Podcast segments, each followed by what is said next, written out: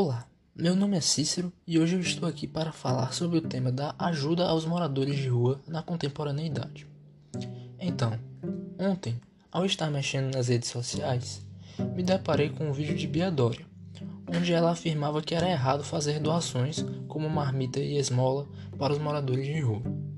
Isso porque essas doações estariam deixando os desabrigados em uma zona de conforto e tornando-os preguiçosos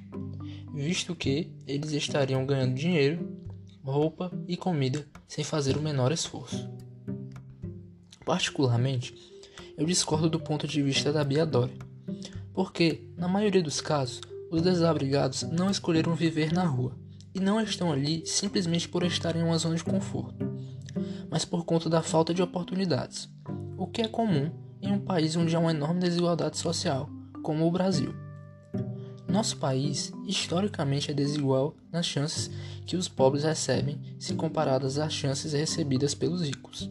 principalmente por conta de um ensino público pífio, que dificulta a ascensão de quem cresceu estudando em escolas públicas na vida e, consequentemente, torna mais fácil a existência do sem-teto. Particularmente, eu já ajudei os moradores de ruas diversas vezes através de doações, pois para mim essas doações são uma forma de mostrar ao sem-teto que o melhor está por vir e que eles devem ter muita fé e esperança de que um dia isso ocorrerá. É sempre gratificante ver a expressão de esperança e de felicidade nos rostos dos moradores de rua, e automaticamente vem um pensamento na minha cabeça de que eu estou fazendo o certo e que não devo parar com isso. Diante de todos esses fatos,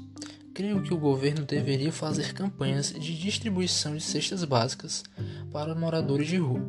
assim facilitando para eles a obtenção de alimento. Além disso, o governo deveria fazer campanhas de doação de roupa para os desabrigados, em conjunto com marcas famosas como Leves e Adidas.